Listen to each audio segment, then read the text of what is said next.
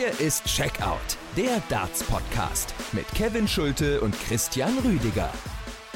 Joe Cullen gewinnt in Budapest, William O'Connor steht sensationell im Finale, Michael van Gerven verliert, na klar, mal wieder gegen Simon Whitlock und Gavin Price, der hat offensichtlich anderes zu tun, als Darts zu spielen. Die Themen, sie liegen auf der Straße nach der Hungarian Darts Trophy, dem zehnten Event auf der European Tour in 2022. Hier ist Checkout, der Darts Podcast powered by Sport 1, Folge 275 mittlerweile. Ich bin Kevin Schulte und natürlich auch heute an meiner Seite Christian Rüdiger. Hi. Hallo Kevin, ich grüße dich. Checkout hört ihr überall, wo es gute Podcasts gibt. Bei Sport1, Mein Sport Podcasts, Spotify, Apple Podcasts. Wenn ihr mit uns in Kontakt treten wollt, dann gilt natürlich Instagram oder Twitter ist die beste Wahl. Und wenn ihr uns einen Gefallen tun möchtet, dann hinterlasst doch gerne eine Bewertung bei Spotify oder Apple. Fünf Sterne würden uns da riesig freuen. Danke an dieser Stelle. So, und jetzt, Christian, können wir gerne auch in die Folge schon reingehen. Ich habe ja die Themen schon genannt. Sie liegen wirklich auf der Straße, denn dieses Event in Budapest hatte einiges zu bieten bieten, ist natürlich klar, dass wir jetzt heute vor allen Dingen darüber sprechen werden. Wir blicken am Ende dann aber auch kurz voraus auf Jena, das letzte European Tour Event in Deutschland in diesem Jahr, am nächsten Wochenende schon. Bleiben wir aber zunächst jetzt in Budapest, bevor wir in die Details gehen. Für drei Tage European Tour war es wirklich ein sehr, sehr kurioses Turnier, möchte man sagen, oder? Ja, also ein Turnier, was sehr viel Gesprächsstoff bietet mit so vielen unterschiedlichen Geschichten. Du hast Joe Cullen, der sich seinen dritten European Tour Erfolg sichern kann, der sozusagen jetzt in diesem Jahr alle Turniere auf unterschiedlichen Ebenen gewonnen hat. Behind Closed Doors, Players Championship, jetzt European Tour. Dazu kommt noch der Erfolg beim Masters, also wo er einen Major gewinnen konnte. Dann hast du Spieler, die sich plötzlich wieder hervortun. Ein Willie O'Connor mit einem Finale aus dem Nichts, Chizzy wieder mit einem guten Turnier. Ryan Meikle und äh, Josh Rock stehen beide im äh, Viertelfinale. Also das sind dann schon so diese Geschichten, die das Turnier geschrieben hat. Dann muss man natürlich auch reden über die vielen gesetzten Spieler, die ausgeschieden sind. Wieder dieses Duell Whitlock gegen Van Gerven über Gabriel Clemens muss man auch sprechen und äh, dann natürlich, was du auch schon gesagt hast, über Gervin Price. Also dieses Turnier hat wirklich verdammt viel geboten.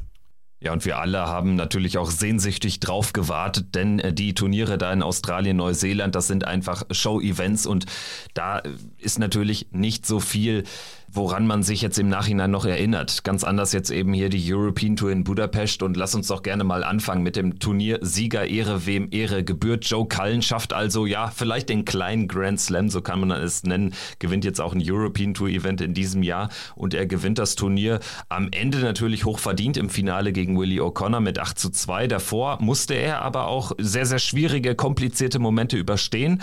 Also ich gehe mal kurz seinen Turnierverlauf durch. Er gewinnt gegen Martin Lukman, der auf der European Tour so stark ist in diesem Jahr mit 6 zu 4, holt er spät im Spiel ein entscheidendes Break letztendlich. Gegen Jim Williams gewinnt er dann ebenfalls 6 zu 4. Das war das erste Spiel am frühen Sonntagnachmittag und dann im Viertelfinale schlägt er Rusty Jake Rodriguez mit 6 zu 4 ebenfalls. Im Halbfinale dann übersteht er drei Matchstarts gegen Dave Chisnell. Also der, der Halbfinaltriumph war dann schon so die halbe Miete im Finale gegen Willie O'Connor, war er dann wirklich eine Klasse besser auf die Doppel. Ja, und er hat da von vielen Dingen auch, ich will jetzt nicht sagen profitiert, aber der Spielplan war dann auch schon deutlich besser in der Hand von Joe Cullen gewesen. Er war derjenige, der an diesem Sonntag immer das erste Match auch dann mit bestritten hat. Halbfinale war auch sein, sein erstes Match. Der war früh dann in der Halle, als er dann auch gegen Jim Williams Runde 3 gespielt hat. Das war auch ganz am Anfang terminiert gewesen und der hatte dann im Vergleich zu den anderen Spielern dann auch immer ein bisschen mehr Regenerationsphase, vielleicht aber auch schwierig damit umzugehen oder dann auch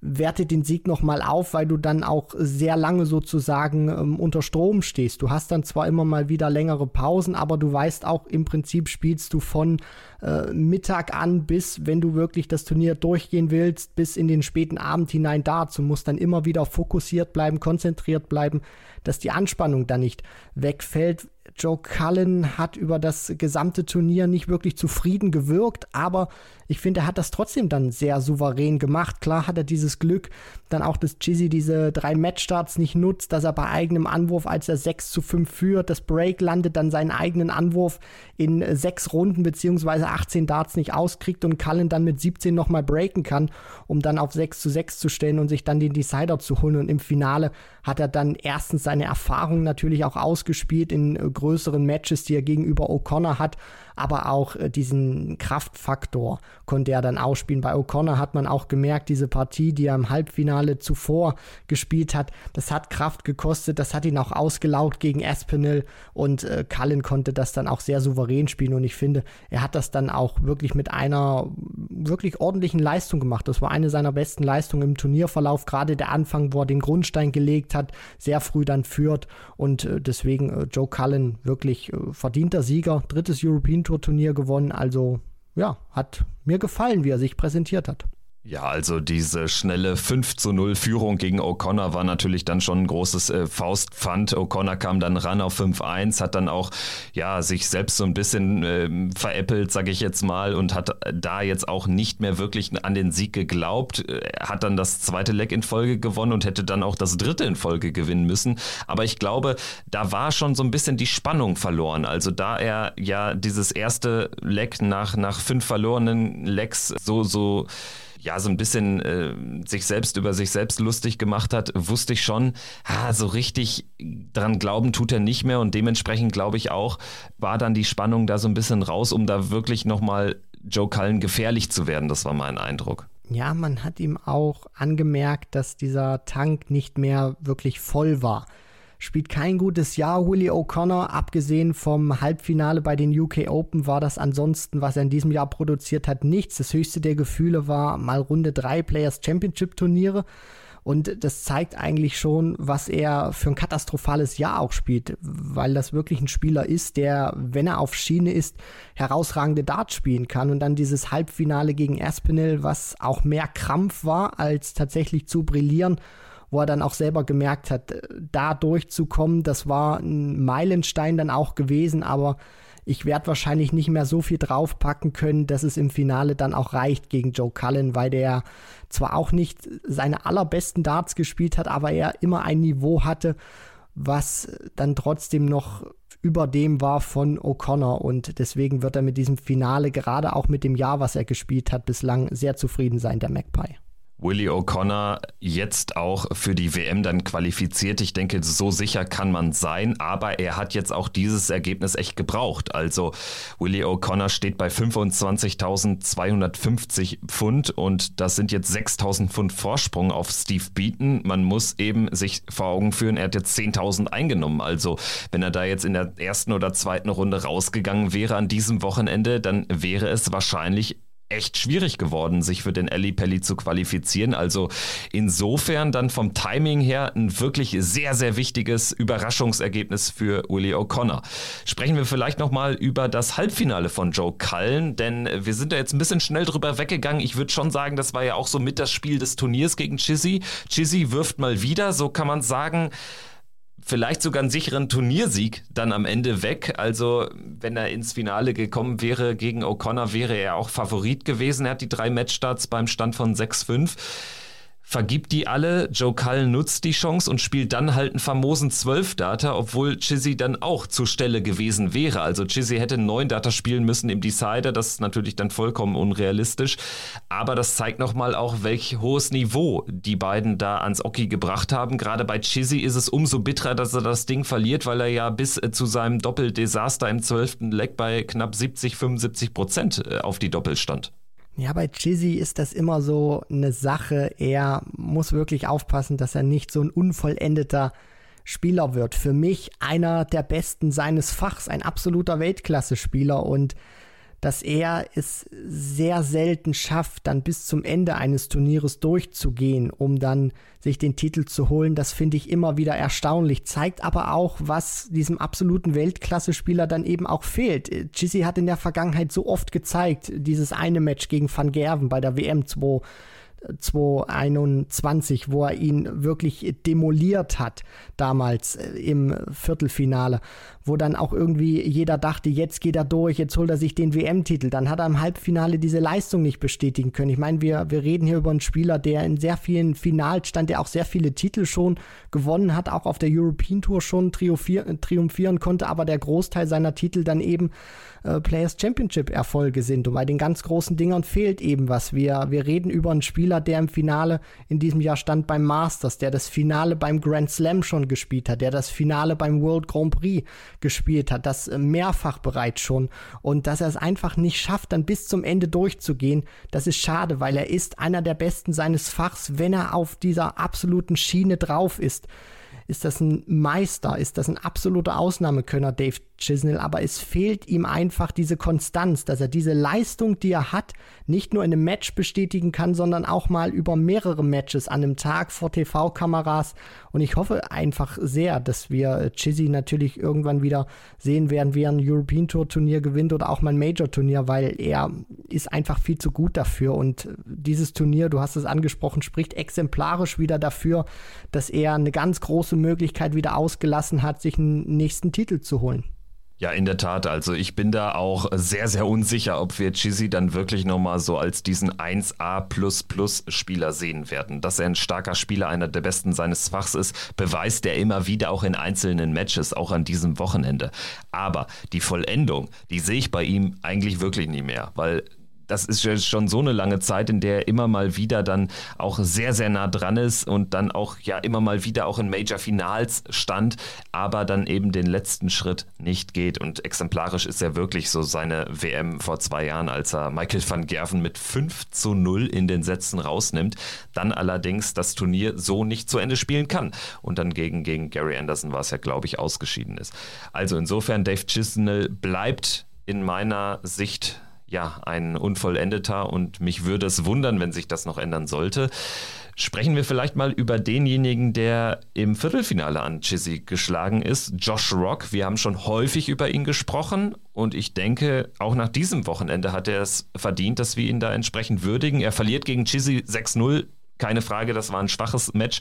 Aber davor schlägt der Darius Labanauskas am Freitag, schlägt dann vor allen Dingen Damon Hatter mit einer ganz starken Leistung, 103 im Average, 6 zu 4 und gewinnt auch gegen Dirk van Dijvenbode, der mehrere Matchstarts auslässt, mit 6 zu 5. Also wieder zwei tolle Erfolge für Josh Rock, der immer mehr sich so diesen Status als der mit Abstand größte, beste Newcomer des Jahres verdient. Ja, das auf jeden Fall. Es sind nicht nur die Ergebnisse, die Josh Rock dann so hervorstechen lassen, sondern es ist auch die Art und Weise, wie er spielt. Ich finde sehr abgezockt, sehr ruhig, der weiß ganz genau, was er da tut, wenn er da oben auf der Bühne steht und die Averages, die er in diesem Jahr auch schon reihenweise gespielt hat, sehr viel über 100, auch sehr viel über 105 äh, das ist wirklich absolute Klasse, was er spielt. Das macht auch Lust auf mehr. Und die Frage, die sich immer wieder stellt, ist, weil wir das so häufig auch sehen bei Youngstern, die dann mal hervorstechen, ob er das auch halten kann, ob er das bestätigen kann. Wir sehen das unter anderem bei Kellen Ritz, der wirklich ein verdammt gutes äh, Jahr gespielt hat im vergangenen Jahr, aber das jetzt nicht bestätigen kann. Und die Frage wird dann natürlich auch sein, ob Josh Rock dann auch wirklich daran ziehen kann, ob diese gute Phase auch über längere Zeiträume dann auch anhält. Was er in diesem Jahr spielt, ist wirklich äh, famos.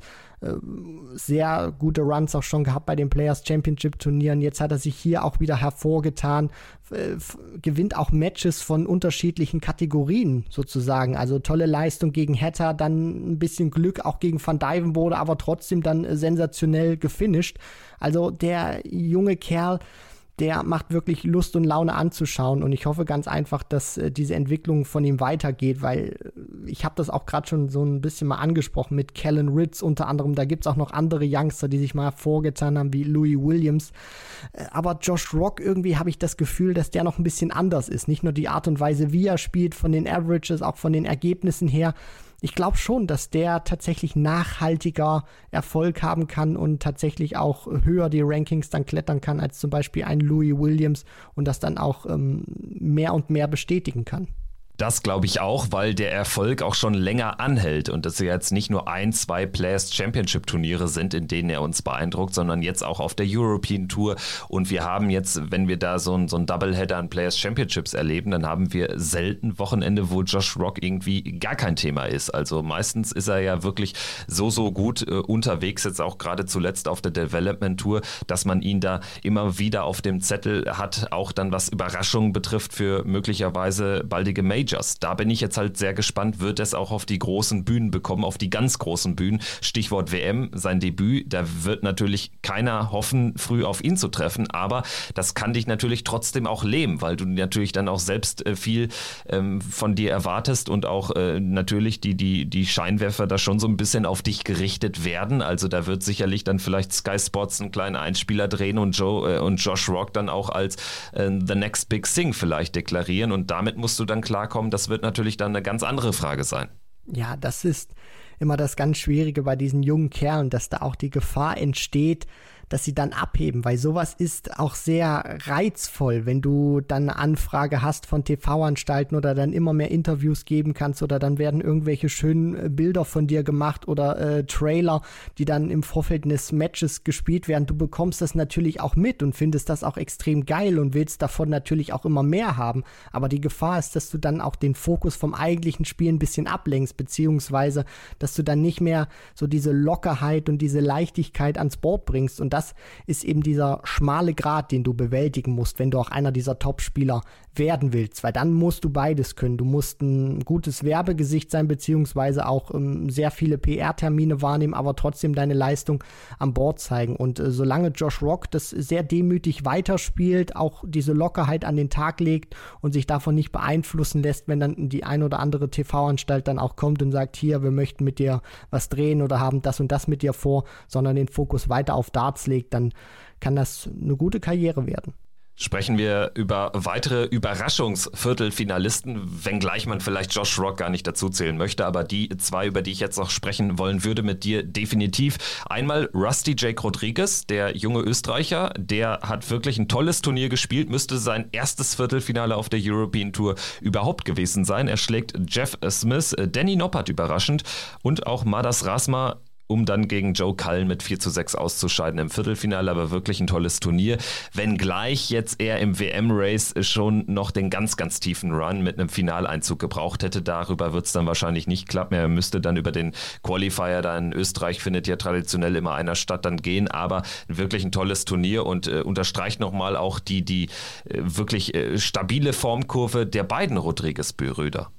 Ja, das auf jeden Fall und für ihn auch ein sehr wichtiges Turnier nach dieser Pause, weil die Topstars eben in Ozeanien geweilt haben, hatten eben die anderen Spieler Espinel zum Beispiel hat mit der Family Urlaub gemacht. Rusty Jake Rodriguez wird die Zeit auch intensiv genutzt haben, wo du nicht so viel reisen musstest und für ihn auch ein wichtiges Turnier, weil die letzten Players Championship Turniere die er gespielt hat, nicht ganz so von Erfolg gekrönt waren, sehr oft früh dann auch raus gewesen. Auf der Development Tour hat er dagegen dann immer konstante Leistung gezeigt zuletzt.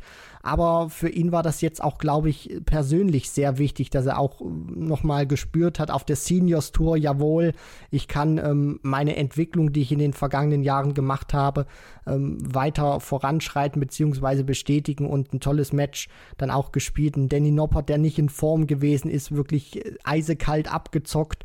Dann auch ein schwieriges Match dann danach gegen Madas Rasma. Das ist dann immer nicht so einfach, wenn du einen Gesetzten rausnimmst und dann triffst du auf einen, der ebenfalls ungesetzt ist in der nächsten Runde. Da rechnen sich beide immer was aus. Dann durchgekommen. Also der hat wirklich ein gutes Turnier gespielt, Rusty. Sein Bruder Roby John war ja auch qualifiziert, ist aus privaten Gründen dann allerdings nicht angereist. Deshalb Raymond van Barneveld mit einem Freilos. Der ist dann gegen Jose de Sousa ausgeschieden. Sprechen wir vielleicht gleich auch nochmal ganz kurz drüber. Ich würde aber gerne noch den weiteren Überraschungsviertelfinalisten kurz thematisieren. The Barber, Ryan Meikle, spielt ein Viertelfinale auf der European Tour. Das müsste auch ein Novum sein. Er hatte sogar ein Match statt. 170 zum Match hätte er im Decider checken können gegen Nathan Espinel. Das wäre natürlich der absolute Wahnsinn gewesen.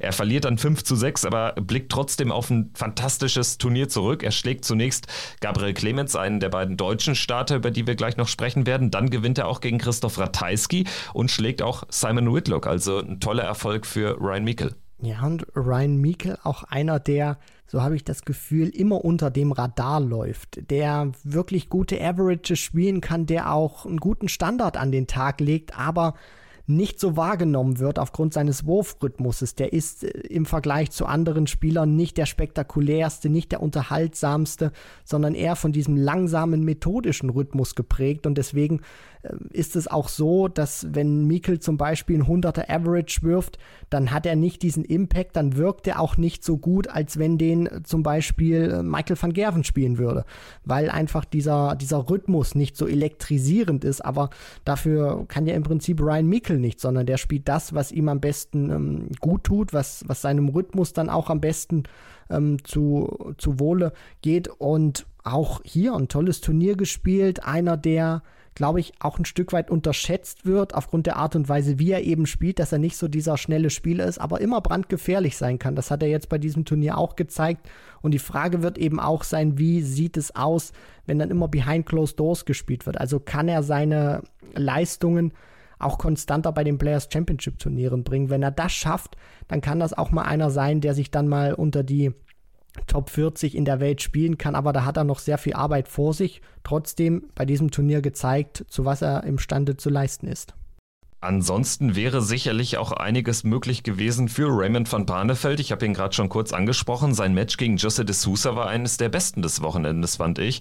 Verliert 6 zu 5 im Decider, ist äh, fast 10 Punkte niedriger im Average, aber hatte ein gutes Timing, gerade im 11. Leg, wo er den Anwurf hält mit einem äh, hohen Checkout, als de Sousa dann bereit war, ähm, Break zu schaffen hinten raus dann unglaublich bitter für ihn gelaufen, weil De Sousa einfach auch einen Sahnetag hatte. Er hatte zwischenzeitlich acht perfekte Darts gesetzt, nur ganz knapp am neuen Data vorbei auf der Doppel 12 und De Sousa spielt auch einen sehr guten Decider. Nichtsdestotrotz hat Barney die eine Chance auf Doppel 18, die vergibt er relativ klar und ist am Ende schwer enttäuscht. Also das tut einem ja fast schon weh beim Zuschauen. Dabei denkt man sich doch, Mensch Barney, du hast jetzt hier ein vernünftiges Match gespielt und so viele gute Matches waren da, wenn man ehrlich ist, in diesem Jahr auch gar nicht dabei. Also da gilt es doch drauf aufzubauen gegen einen Top-Spieler. Aber nein, so wie man Barney kennt, wird er natürlich immer eher das Negative sehen. Ja, ich hoffe, dass diese Worte, die du auch gerade in deinem Anfangs ähm, in deinem Anfangszitat gesagt hast, also dass das ein gutes Match war, dass er darauf aufbauen kann, dass ihm das seine äh, Managerin und seine Frau Julia dann auch nochmal äh, sagen wird, weil du hast vollkommen recht, Barney ist immer einer, der dieses Negative eher so in, in diesen Vordergrund stellt und ach, warum immer ich und äh, das, das ist einfach schwierig, glaube ich, aus ihm rauszukriegen, auch wenn er immer wieder sagt, dass er sich im Vergleich zu seinem Abschiedsjahr damals verändert hat, auch mental, merkst du einfach, dass ihn das unglaublich wurmt. Auch dann dieser Handshake mit äh, José de Sousa natürlich gratuliert, aber nicht nochmal in die Augen geschaut oder so, sondern dann auch äh, sehr schnell runter von der Bühne und äh, fragt mich bloß nichts mehr. Das ist einfach schwierig zu sehen, weil Barney in keiner guten Phase ist aktuell. Es fehlen nicht nur die Ergebnisse, es fehlt auch der Standard, der ihn zufriedenstellt. Und ich bin wirklich, ja, auch ein bisschen in Sorge, weil ich glaube, dass Barney wenn er so weiterspielt, jetzt bis zum Ende des Jahres sich dann schon Gedanken macht, ob er das tatsächlich noch weitermachen will, ob er sich das dann tatsächlich auch noch weiter antut. Ich glaube, das ist das richtige Wort, weil er immer ein Prizefighter gewesen ist. Und wenn der merkt, ich spiele und spiele, kann mich für das und das nicht qualifizieren. Und wenn ich dann da mal die Qualifikation geschafft habe, fliege ich sofort früh raus, weil ich diese Top Guns, wo ich mich eigentlich auch dazu zähle, nicht bezwingen kann, dann wird er auch sehr schnell dann wieder die Lust verlieren. Er hat letztens in einem Interview gesagt, er spürt, dass er noch weiterhin Weltklasse ist, aber es müssen langsam auch Resultate kommen. Ansonsten wird er sich wirklich Gedanken machen und überlegen, ob er diesen Zirkus dann auch noch ähm, ja, weiter ähm,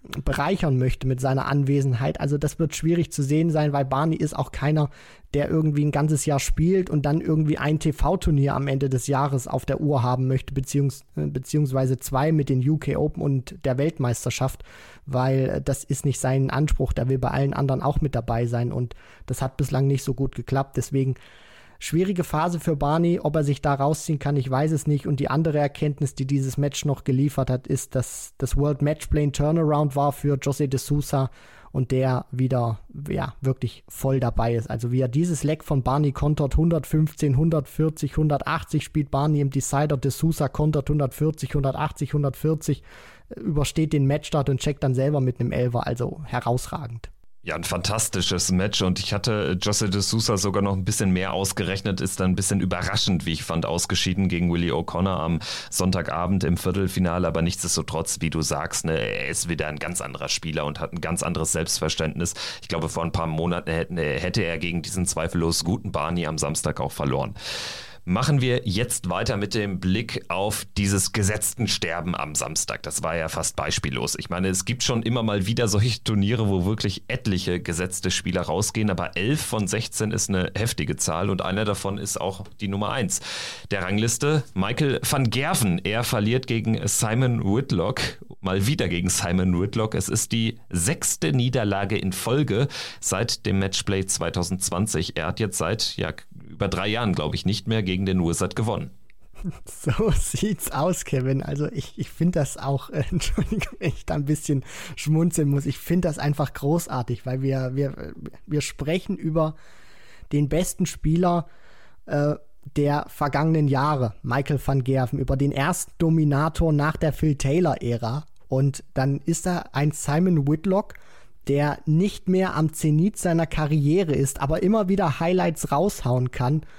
Und Van Gerven. Die Nummer 27 der Welt, das ja. muss man sich vor Augen führen. Das ist wirklich gaga. Und Van Gerven kommt seit drei Jahren nicht mehr an diesem Kerl vorbei. Und wir reden dann nicht nur von TV-Turnieren. Also angefangen hat das nochmal die letzte Niederlage, die Whitlock gegen Van Gerven kassiert hat. Das hast du gerade richtig angesprochen. War vor über drei Jahren, am 22. April 2019. Da habe ich extra nochmal nachgeguckt.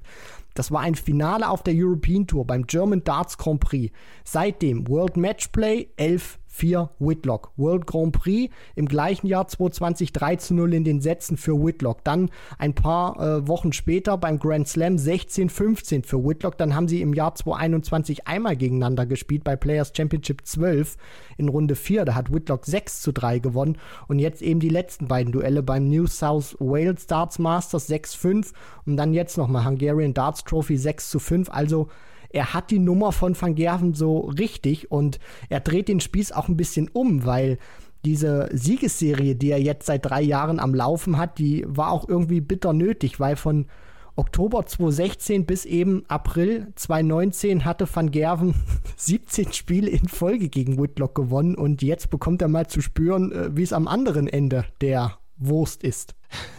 Ich bin gespannt, ob Simon Whitlock elf weitere Spiele gegen Michael van Gerven in Folge gewinnen wird. Da glaube ich nicht dran und trotzdem ist diese Serie schon jetzt wirklich remarkable. Also bei einem Spieler, der so krass abgefallen ist in den letzten Jahren, dann aber trotzdem ausgerechnet gegen Michael van Gerven, den besten Spieler unserer Zeit, so häufig zu gewinnen, das ist wirklich à la Bonheur.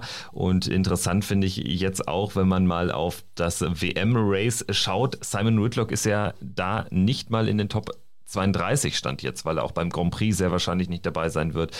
Und das führt dazu, dass er natürlich dann auch möglicherweise ein Auftaktgegner werden könnte von Michael van Gerven. Also man oh, kann ja. da ja mal ein bisschen rumspinnen. Ne? Du hast es ausgesprochen. Du hast es ausgesprochen und ich hoffe äh, für den neutralen Zuschauer, es kommt dazu, weil äh, wenn das tatsächlich so sein sollte, dann muss Michael van Gerven sehr früh die, die Koffer packen. So ehrlich müssen wir sein. Also er kommt ja an diesem Whitlock scheinbar nicht mehr vorbei.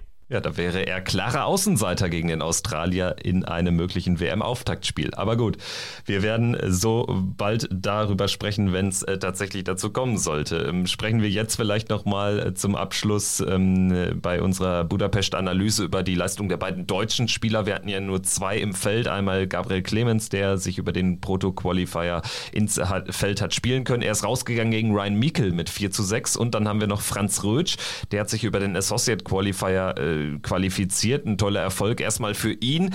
Es war dann allerdings noch viel mehr drin. Er verschenkt letztendlich eine 5-2-Führung gegen Madas Rasma. Also sehr, sehr schade, sehr, sehr bitter gelaufen für ihn. Das wäre ein toller Erfolg gewesen, ein überraschender Erfolg und der hätte ihn ja sogar ins Achtelfinale gebracht. Ja, für Franz ist das natürlich auch in der Hinsicht sehr enttäuschend, weil er erstmal 5 zu 2 geführt hat in dieser Partie. Und der zweite Aspekt ist dann auch, dass er gegen Rasma in diesem Decider, auch wenn es dann 5 zu 5 stand, er sich mit einer 140 perfekt stellt, äh, nee, er sich dann perfekt stellt, um dann auf 40 Rest zu stehen. Aber Rasma dann eben dieses Ding ausmacht und er dann eben gar nicht mehr zu dieser Möglichkeit kommt, diese 40 Punkte noch mit drei klaren Darts zu probieren. Und Rasma macht eben das High Finish raus. Und das ist sehr enttäuschend natürlich auch für Franz Rötsch, der das dann auch in seiner ähm, Story bei Instagram gepostet hat, dass er jetzt sich auch ein bisschen sammeln muss und dass da auch immer vielleicht ein bisschen in den entscheidenden Momenten dann nicht, nicht alles äh, ja parat läuft. Deswegen, es war ein guter Auftritt über sehr lange Strecken von Franz Rötsch, aber letztendlich bekommt er eben, äh, ja, dann nichts Zählbares dabei raus, weil er trotz guter Leistung dann diesen 5 zu 2 Vorsprung verspielt und dann im Decider diese Möglichkeit auf Tops nicht mehr bekommt. Gabriel Clemens gegen Ryan Meikle ausgeschieden mit 4-6, wie erwähnt, passt so ein bisschen rein in äh, die aktuelle Form, möchte man gar nicht sagen, die ist ja gar nicht so schlecht. Also das Spiel war jetzt auch alles andere als schlimm, aber er kriegt irgendwie so diese entscheidenden Momente zu selten auf seine Seite, Gaga. Ja, aktuell ist das äh, verhexte Welt bei Gabriel Clemens, weil du sprichst das schon richtig an. Das ist kein schlechtes Jahr, was Gaga dann auch spielt, gerade auf der Pro Tour, wo er dann auch äh, vor ein paar Wochen nochmal in einem äh, Finale stand. Also der spielt auch wirklich äh, gute Darts behind closed doors bei den Players Championship Turnieren aber er schafft es aktuell nicht, diesen letzten Schritt dann vor den TV-Kameras zu gehen. Und was natürlich auch sehr bitter ist, dass er dieses Match zum Beispiel jetzt nicht gewinnen konnte, ist, dass er dadurch aus diesem ähm, Race zum Beispiel rausgefallen ist. Also Stand jetzt wäre Gabriel Clemens als Nummer 35 der European Tour Order of Merit nicht bei den European Darts Championship mit dabei. Und wenn er das tatsächlich verpassen sollte, klar, er hat jetzt in Jena die nächste Chance. Er, seine European Tour Saison ist noch nicht vorbei. Also er kann weiterhin Preisgeld sammeln.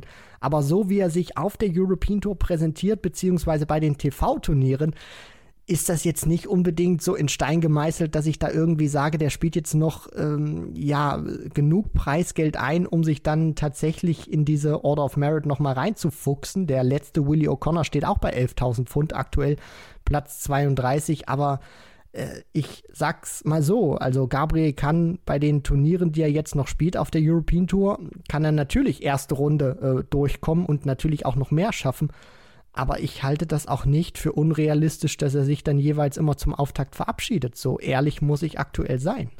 Man muss natürlich auch damit einbeziehen in die Kalkulation, dass er jetzt bei allen drei restlichen Turnieren dabei ist, zweimal normal qualifiziert und einmal als einer von zwei besten Deutschen über die Pro Tour. Das heißt natürlich auch, in diesen 11.000 sind äh, ist noch kein Geld für Jena drin. Wenn er da sein Auftaktmatch gewinnt und das wird das wichtigste der drei Auftaktmatches sein bei den drei verbleibenden Turnieren, dann käme er ja schon auf 2.000 weitere Pfund und das wäre dann schon ein sehr großer Schritt. Also ich würde sagen, zweimal die die Auftaktpartie gewinnen und 14.000 Pfund reichen dann Gabriel Clemens für die EM-Quali. Ja, genau. Das ist eben dieser, dieser Punkt, der in der Rechnung sehr ähm, ja, praktikabel ist. Aber ich, ich weiß nicht, Kevin, aktuell. Also, wenn er seine Form bei den Players Championship Turnieren auf die Bühne da jetzt bekommt, dann habe ich keine Sorge. Aber ja, wenn er dieses TV-Gesicht zeigt, was er aktuell an den Tag legt, dann bin ich mir nicht so sicher, ob er dann ja überhaupt dann, also es, es ist möglich, dass Gabriel Clemens dreimal Auftakthürde übersteht, aber ich halte es, wie gesagt, auch nicht für unrealistisch, dass er sich dreimal direkt zum Auftakt verabschieden kann. Ja, wenn, wenn er Jena übersteht, dann reicht wahrscheinlich sogar ein weiterer Auftakterfolg. Und dann kann es natürlich auch von vielen Faktoren abhängen. Kriegst du in Gibraltar einen Host Nation Qualifier, hast du ja, ich will nicht sagen einen sicheren Sieg, aber zumindest hast du deine Siegchance deutlich erhöht. Also von daher ist es sicherlich schwer abzusehen, auch wenn, weil man die Auslosung nicht weiß, ähm, ob Gabriel Clemens dann den Sprung schafft, wäre natürlich einfach wichtig für ihn, dass er da jetzt kein Major verpasst, weil er ja jetzt auch eine sehr, sehr lange Serie hat, seit Jahren im Prinzip sich für jedes große Major auch äh, qualifiziert. Von daher sicherlich dann nochmal sehr, sehr wichtige Turniere und ein sehr, sehr wichtiges auch in Jena schon. Mich hatte eben kurz erwähnt, Franz Rötsch hätte ja mit einem Erfolg über Madas Rasma den Achtelfinaleinzug schaffen können. Er hat sicherlich ein gutes Match äh, absolviert, das äh, soll jetzt hier auch nicht unerwähnt bleiben. Aus der kalten Hose, sage ich jetzt mal, erstes European Tour Event in diesem Jahr. Direkt 90 plus spielen gegen Rasman, sehr stabilen, gestandenen Spieler, ist schon aller Ehren wert. Leider hat es am Ende nicht gereicht mit dem Achtelfinaleinzug. Achtelfinale, weil Gervin Price wäre der Gegner gewesen und Gervin Price hat ja ganz, ganz kurzfristig gesagt, nö, ich spiele in Budapest nicht. Ja, das war sehr kurzfristig, wie er das abgesagt hat am Freitag da stand das dann auch nur irgendwie ganz unten, als die PDC dann nochmal ihre News gepostet hat auf ihrer Seite und dann stand da unten drin, dass Gervin Price am Freitag zurückgezogen hat, also am Tag der ersten Runde und er das dann auch nochmal in seiner Story erwähnt hat, wo er dann irgendwie schreibt, absolutely gutted to miss Hungarian Darts Trophy. Also ja, ich bin so irgendwie gefühlt am Boden zerstört oder sehr traurig, dass ich dieses Turnier verpasse. Und dann sehe ich, dass er am Samstag ein Foto postet, wo er beim Hunderennen ist. Und dann stelle ich mir natürlich auch die Frage, also hast du diesen Post erstmal, den du gemacht hast, ernst gemeint? Und zweitens, warum kannst du am Turniertag, wo das Turnier dann auch offiziell beginnt, tatsächlich noch absagen? Also wir müssen da, glaube ich, nochmal ein, zwei Takes aufnehmen, weil ich finde, das, das geht absolut nicht, was da jetzt passiert ist, was er da gemacht hat. Nee, ich finde auch, da muss die PDC auch mal ran, weil das ist jetzt ja auch ein wiederholtes Male, dass ein gestandener Spieler dann auch sehr kurzfristig absagt. Jetzt war es halt ganz extrem, weil ja sogar die Auslosung schon stattgefunden hat. Und ich meine, Gavin Price ist halt auch ein Spieler, für den sich Fans Tickets kaufen. Und da muss die PDC einfach eine Lösung finden, weil das geht einfach so nicht. Ich meine, es kann immer gute Gründe geben, gerade wie bei Roby John jetzt oder so. Aber wenn du dann einfach da gefühlt dann ja lieber ganz spontan freies Wochenende haben willst, die PDC sollte irgendwie sich mal überlegen, ob es nicht einen Tag X geben sollte, wo dann wirklich Meldungen da sein müssen oder wo dann eben auch Absagen da sein müssen von den gesetzten Spielern. Und wenn die dann zu dem Zeitpunkt nicht absagen, dann haben sie da halt anzutreten. Ansonsten gibt es irgendwie eine Strafzahlung oder so. Es sei denn, äh, man ist irgendwie krankheitsbedingt oder privatbedingt, also was gute Gründe sind, verhindert, weil so kann das ja nicht weitergehen, weil ansonsten wird es ja auch immer mehr, weil weil natürlich äh, Spieler ihre Turniere selektieren und gerade wenn die European Tour in den nächsten Jahren irgendwann noch weiter ausgeweitet werden sollte, was auch immer, dass es dann gar keine freien Wochenenden mehr gibt, aber dann werden natürlich äh, die Spieler dann schon auf Spontanität aus sein und dann ähm, quasi diese Lücken im System auch immer wieder ausnutzen und dann ganz kurzfristig absagen. Aber die, die Zeche zahlen dann die Fans und natürlich greift so ein kurzfristiges Absagen auch in Turnierverlauf massiv ein. Ist doch logisch, wenn da ein Erstrundenspiel quasi schon ein Zweitrundenmatch ist, weil der Zweitrundengegner dann kurzfristig nicht dabei ist.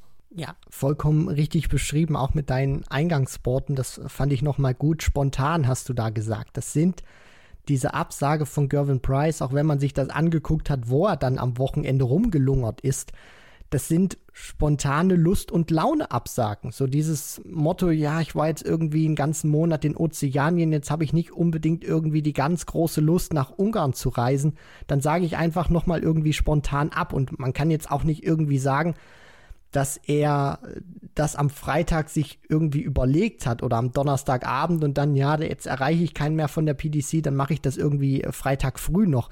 Der wusste das auch schon zwei, drei Tage vorher. Und selbst wenn du das am Dienstag noch weißt, dann kann die PDC trotzdem noch irgendwie reagieren und macht dann vielleicht irgendwie einen spontan Qualifier oder so, um dann nochmal irgendwie einen Platz auszuschütten oder so. Das, das ist alles möglich, aber es kann ja nicht sein, dass es dann am Freitag das dann eher absagt als gesetzter Spieler.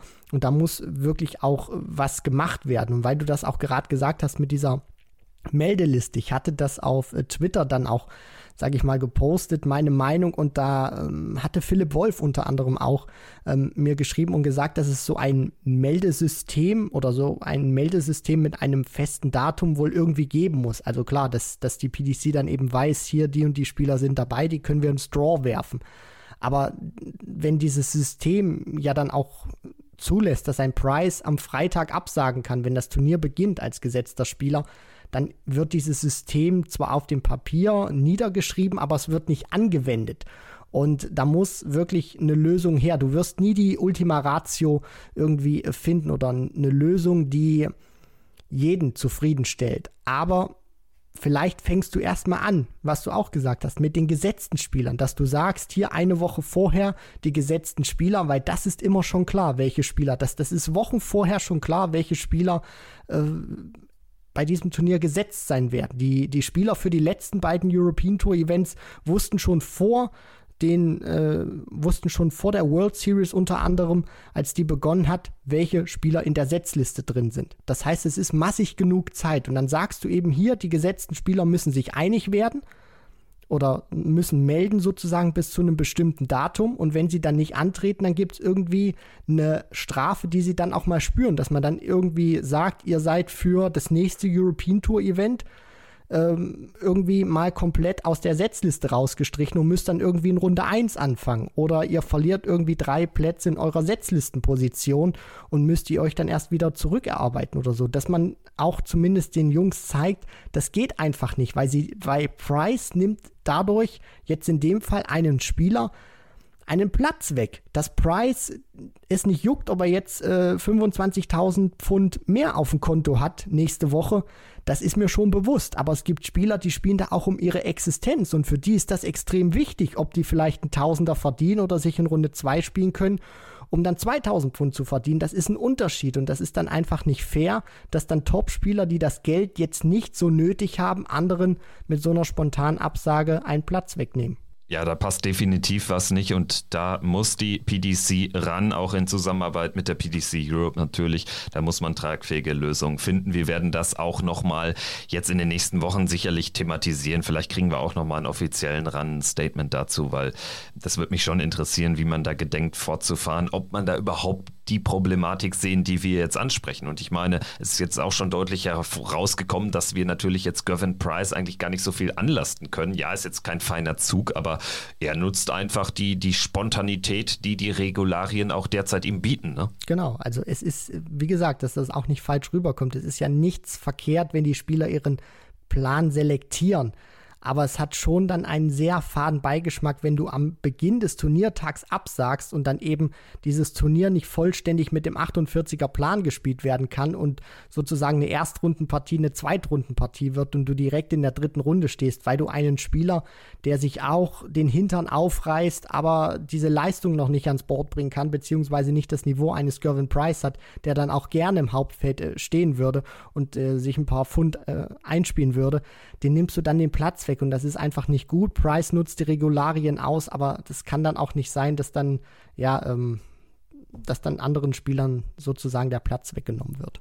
Gut, ich würde sagen, haben wir auch diese Thematik ausreichend besprochen. Äh, werfen vielleicht jetzt noch mal einen Blick auf das, was da bei der European Tour jetzt als nächstes passiert. Es geht nach Jena, wie schon erwähnt. Das ist das elfte von 13 Events auf der European Tour. Freitag bis Sonntag diese Woche wird gespielt. Aus deutscher Sicht Vier Spieler am Start, Gabriel Clemens, Martin Schindler über die Pro Tour und als Host Nation Qualifier Lukas Wenig und Dragutin Horvath. Genau dieses Quartett haben wir jetzt bei vielen Turnieren so gesehen. Ich bin auch gespannt, was, was Lukas Wenig da zeigt. Kann vielleicht Dragutin Horvath seine Niederlagenserie durchbrechen? War da ja jetzt ziemlich unlucky unterwegs auf der Bühne, auf der European Tour Bühne. Für Gabriel Clemens ist es, wie erwähnt, ein sehr, sehr wichtiges Wochenende in äh, Richtung der EM-Teilnahme. Und ansonsten bin ich einfach gespannt, gespannt, was da so bei den Gesetzten passiert, denn da haben wir vor allen Dingen mit Christoph Ratajski eine ganz spannende Personalie. Der ist nur noch für dieses Turnier qualifiziert und muss diese erste Runde ganz, ganz dringend überstehen, denn ansonsten hätte er keine Chance mehr, sich für Dortmund für die EM zu qualifizieren, denn Christoph Ratajski steht bei 9000 Pfund. Mit einem Sieg in seinem Auftaktmatch käme er auf 12.000. Und wenn man ehrlich ist, um ganz sicher zu sein, wäre wahrscheinlich eher ein Viertelfinaleinzug nötig, weil die 12.000 könnten am Ende vielleicht auch nicht gerade ausreichen oder sehr wahrscheinlich nicht. Also Christoph Ratajski ist äh, da sehr, sehr stark unter Druck. Ja, da hast du vollkommen recht, Kevin. Das wird nicht reichen, wenn er wirklich 12.000 einspielt dann würde er mit dem 31. in dieser Rangliste, dem vorletzten Qualifikationsplatz Wesley Plaisir, erstmal gleichziehen, der ebenfalls bei 12.000 steht, also stand jetzt in dieser Rangliste, die ich da zitiere, und Willie O'Connor hätte 11.000 dahinter. Das ist alles sehr schwierig, weil man natürlich auch bedenken muss, Gabriel Clemens, der hat noch drei Schüsse übrig sozusagen. Das heißt, der steht ja noch äh, auf Platz 35. Heißt, wenn Ratajski zum Beispiel gewinnt, Gabriel Clemens spielt sich dann auch nochmal irgendwie in den Sonntag rein und Ratajski ähm, kommt dann nicht über seinen, seinen Sieg in der zweiten Runde hinaus, sondern bleibt dann sozusagen in der dritten Runde stehen, weil er dann da verliert und Clemens kann dann noch ein bisschen was draufpacken. Dann äh, überholt er den ja wieder in der Rangliste und dann ist er sozusagen auf dem heißen Stuhl Stuhl. Also da muss der Polish Eagle jetzt wirklich ein richtiges Turnier rauspfeffern. Wenn er das Halbfinale schafft, ist er safe dabei. Ansonsten, ja, äh, ein Sieg wird sehr wahrscheinlich nicht reichen bei drei Turnieren, die noch ausstehen und er nur noch dieses eine spielen darf. Ansonsten, ich schaue noch mal kurz auf das Teilnehmerfeld, wieder spannende Personalien dabei. Steve Beaton wird in Jena aufschlagen. Raymond van Barneveld erneut noch mal qualifiziert, auch das letzte Mal jetzt in diesem Jahr auf der European Tour. Mal schauen, ob da vielleicht ein Run möglich ist. Daryl Gurney ist dabei, Dave Chisnell über den Tourcard Qualifier, Keen Barry. Also gibt es schon die ein oder andere spannende Personalie. Auch Adrian Lewis diesmal dabei. Big John Henderson, auch natürlich ein sehr beliebter Spieler beim Publikum. Und Josh Rock wird erneut auch dabei sein. Gut, ich würde sagen, sagen, dann haben wir das auch ausreichend thematisiert, vielleicht äh, von äh, da abgesehen, also wir werden sicherlich nach Jena dann nochmal auch auf die European Tour Order of Merit schauen, wie sich dann so dieses Rennen herauskristallisiert. Wir haben ja auch James Wade, der einfach mit 14.500 Pfund da auch ja leicht gefährdet ist. Stand jetzt würde ich sagen, es reicht am Ende, um so auf Platz 30, 31 einzulaufen, aber ganz sicher ist es noch nicht. Mal schauen, wie sich das Feld dann nach Jena darstellt. Ich würde jetzt die Chance nutzen, um nochmal schnell auf das Grand Prix Race zu schauen, denn der Grand Prix Anfang Oktober ist ja das nächste große Major, was ansteht und der Cut wird jetzt schon Ende September gemacht und bis dahin finden nur noch Jena und das European Tour Event in Wietze in Belgien statt, also nur noch zwei Events. Demzufolge kann man eigentlich jetzt schon sehr sehr, sehr viel absehen. Wir sehen Roby John Rodriguez auf dem Schleudersitz auf dem 16. Platz in der Proto Order of Merit und dahinter haben wir Ross Smith. Das sind aber 4.500 Pfund Rückstand. Dennoch, Ross Smith hat noch eine Chance, denn der ist für beide Turniere qualifiziert für Jena und Vize, während Roby John dann nicht mehr aufschlagen kann. Also das kann schon noch eine Zitterpartie werden für Roby.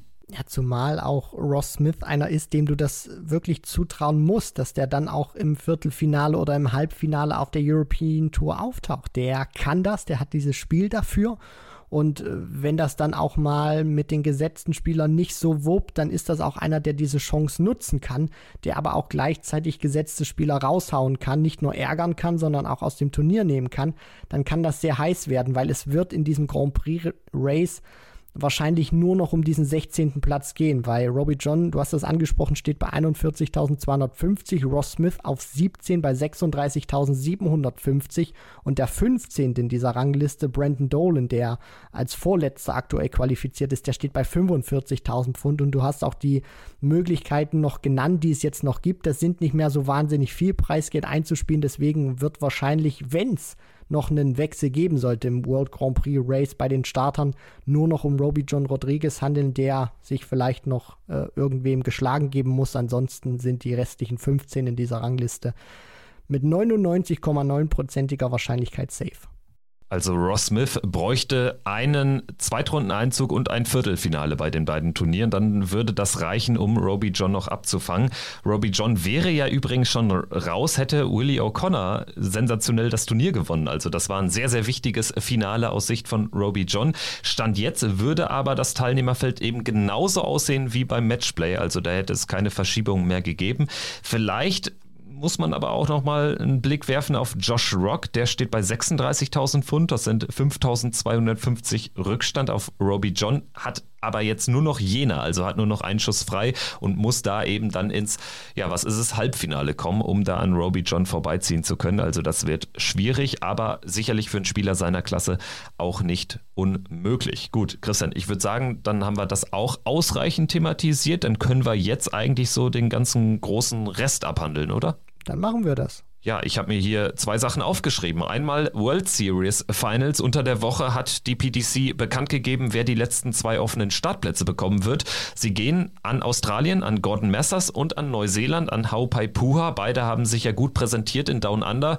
Eine gute Lösung, wie ich finde. Auch World Series konform, dass man da jetzt nicht irgendwie äh, Top-Spielern aus der großen Order of Merit die Tickets gibt, oder? Ja, das finde ich auch und auch sehr schlau ausgewählt, weil die sich jetzt in Down Under bzw. Ozeanien sehr gut präsentiert haben, auch gezeigt haben, was sie imstande sind zu leisten. Natürlich Mathers nochmal mit seinem tollen Run in die Vorschlussrunde dann. Äh, Haupaipua hat auch gezeigt, dass er ein richtig guter Dartspieler ist. Die bringen natürlich nochmal sehr viel internationales Flair mit mit hinein in dieses Turnier. Und was mich auch freut, ist, dass die PDC dann tatsächlich jetzt auch diese Leistung belohnt hat und nicht auch irgendwie mit dem Hype gegangen ist und dann gesagt hat, ja, Bo Graves hat jetzt irgendwie alles in Grund und Boden gespielt, dann geben wir ihr eine Einladung oder wir geben einem Top 10 Spieler, der noch nicht dabei ist, eine Einladung wie Jose de Sousa. Das hat mir wirklich gefallen, weil die beiden die wollen spielen, die wollen zocken, die haben auch Potenzial dafür, gerade auch Puha, der sich in den nächsten Jahren sehr viel weiterentwickeln möchte. Und deswegen ist das auch eine gute Möglichkeit, weil José de Sousa ist bei, ja, als Top 10 Spieler bei jedem TV-Turnier eigentlich mit dabei und ähm, ja, Puha ist rar gesät mit solchen Möglichkeiten, hat keine Tourcard. Messers hat zwar eine, aber jetzt nicht die Qualität eines de Sousa. Deswegen freut das mich natürlich auch, dass die beiden die Möglichkeit vor TV-Kameras bekommen. Die World Series Finals finden in Amsterdam statt vom 16. bis 18. September, also übernächstes Wochenende schon, also das nächste Major dann, auch wenn es natürlich jetzt äh, kein wirklich wichtiges ist. Dieses Turnier also umrahmt letztendlich äh, von äh, Jena und von Vize von den European Tour Events. Ich bin mal gespannt, wie so sich der September noch ausgestalten wird die European Tour Events sind für mich da schon deutlich spannender. World Series Finals, ja, am Ende einzig interessante Sache sicherlich, wer da vielleicht sich noch in den Grand Slam spielt. Ansonsten einfach bleibt es so ein, ja, so ein, so ein Turnier, was irgendwie niemand so wirklich braucht. Wenngleich natürlich das Teilnehmerfeld schon durchaus besonders ist und durchaus bunt ist, das muss man der PDC ja lassen. Also auch bedingt durch den Qualifier, da sind dann auch, ich sag mal in Anführungsstrichen, die richtigen Spieler durchgekommen mit einem Devon Peterson als Südafrikaner, Matt Campbell als Kanadier. Also das Turnier ähm, wird auf jeden Fall bunt besetzt sein. Zweiter Punkt, den ich jetzt noch so auf der Sonstiges Liste habe, das ist eine Kuriosität letztendlich. Äh, in China hat ja in den letzten Wochen und Monaten letztendlich äh, stattgefunden die Chinese Premier League. Da wird traditionell ein Startplatz für die Weltmeisterschaft für den Ellipelli ausgespielt. Und an diesem Wochenende haben die Playoffs stattgefunden. Das Format letztendlich ähnlich, wie wir es aus der bekannten Premier League in UK kennen. Im Finale haben sich gegenüber gestanden Xiao Chen Song und Xi Cheng Han.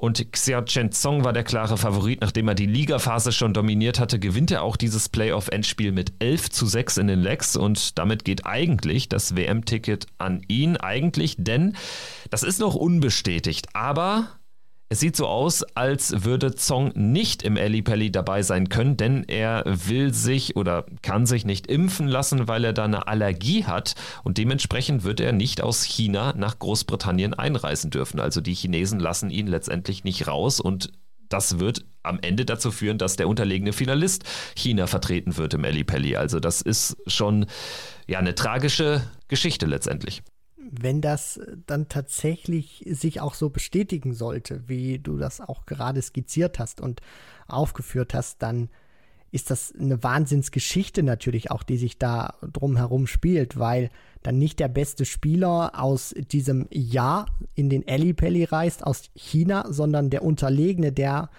du hast das auch gerade schon aufgeführt, also Zong hat diese komplette Phase dominiert, da war der klar beste Spieler von allen, die daran teilgenommen haben. Und dann kann er jetzt aus den genannten Gründen nicht in den Ellipelli reisen, beziehungsweise wird auch nicht aus dem Land gelassen, wenn ich das richtig verstanden habe, weil er eben sich nicht impfen lassen kann aufgrund von gesundheitlichen Einschränkungen, die er ähm, ja hat. Ja, beziehungsweise er könnte ja hinterher auch vor allen Dingen nicht wieder rein. Ne? Das wird wahrscheinlich das, das größere Problem sein, vielleicht. Ja, das, das natürlich auch. Also ich bin natürlich auch da immer nicht ganz so drin, aber äh, man sieht das ja dann auch, dass gerade in diesem asiatischen Bereich, dann auch China, dass da wirklich sehr harte Restriktionen dann auch weiterhin herrschen, wenn man das auch immer so liest in den Gazetten oder online. Dann wird natürlich qualitativ nicht der beste Spieler vertreten sein, aber auch persönlich ist es dann für ihn keine schöne Sache, weil du kannst dich somit auch immer wieder einem Weltpublikum ins Schaufenster stellen und wenn das nicht passiert, aus den genannten Gründen, dann ist das sowohl auch fürs Turnier tragisch, weil eben Qualität dadurch verloren geht, eines International Qualifiers, aber auch für den Spieler persönlich, weil der eine Riesenmöglichkeit nicht bekommt, an dem Turnier teilnehmen zu können. Und qualitativ ist da, glaube ich, von äh, Chi Cheng Han nicht so viel zu erwarten. 80er Average wurde da jetzt, glaube ich, ähm, angewiesen als, als Turnier-Average oder als, als ähm, jetzt Losing Average. Ich weiß es nicht ganz genau, müsste ich nochmal nachschauen, aber egal. Auf jeden Fall, Zong war der dominierende Mann in dieser Chinese Premier League und wir alle erinnern uns vielleicht auch noch daran, dass er ja gegen Kyle Anderson damals äh, 2019 gespielt hat und sogar mit 2 zu 0 Sätzen in Führung lag. Also so nah an einem Sieg war ein chinesischer Spieler gegen einen gestandenen PDC-Mann auch bis dato nicht gewesen. Ich denke, mit der Qualifikation von Han anstelle von Zong wird das auch weiterhin erstmal so bleiben. Gut, Christian, ich würde sagen, damit haben wir jetzt wirklich alle Themen dieser Woche besprochen. Wir werden uns natürlich nächste Woche dann wieder melden nach Jena, werden dann natürlich auch nochmal auf die European Tour Order of Merit schauen, denn äh, dann kristallisiert sich immer mehr heraus, wer es vielleicht schaffen wird, wer es vielleicht aber auch nicht schaffen wird. Und da freue ich mich sehr drauf. Also nächste Woche geht es dann wieder weiter hier. So sieht's aus. Schönes Turnier, auch mal wieder in Thüringen, in Jena. Da konzentriert sich mal für drei Tage der Darts-Kosmos wieder drauf. Freut mich auch persönlich und ja, dann mal schauen, was das Event bietet. Also Ungarn hat es jetzt wieder vorgemacht. Vielleicht kommen wir jetzt wieder ein bisschen zurück zu Business as usual oder die Überraschungen gehen weiter. Mal schauen, wie viele Spieler kurzfristig absagen. Das ist natürlich bei der Destination Jena auch nicht ganz ausgeschlossen. Ja, muss man wirklich auch so, so sagen. Anreise ist auch äh, ziemlich schwierig. Wenn du zum Beispiel mit dem Flieger ankommen willst, dann äh, musst du wahrscheinlich Leipzig-Halle nehmen. Und das ist ja nochmal ein komplett anderes Bundesland. Dann fährst du mit dem Auto bestimmt eineinhalb Stunden nochmal mindestens. Also es ist nicht so unbedingt das äh, ja, Spielerfreudigste, was an Standortattraktivität zu bieten ist. Wir werden das Ganze analysieren und werden dann natürlich auch hier im Podcast in aller Breite drüber sprechen. Danke an dieser Stelle fürs Zuhören. Check out der Darts Podcast Folge 275 war das und äh, wir hören uns nächste Woche wieder. Macht's gut. Ciao. Ciao.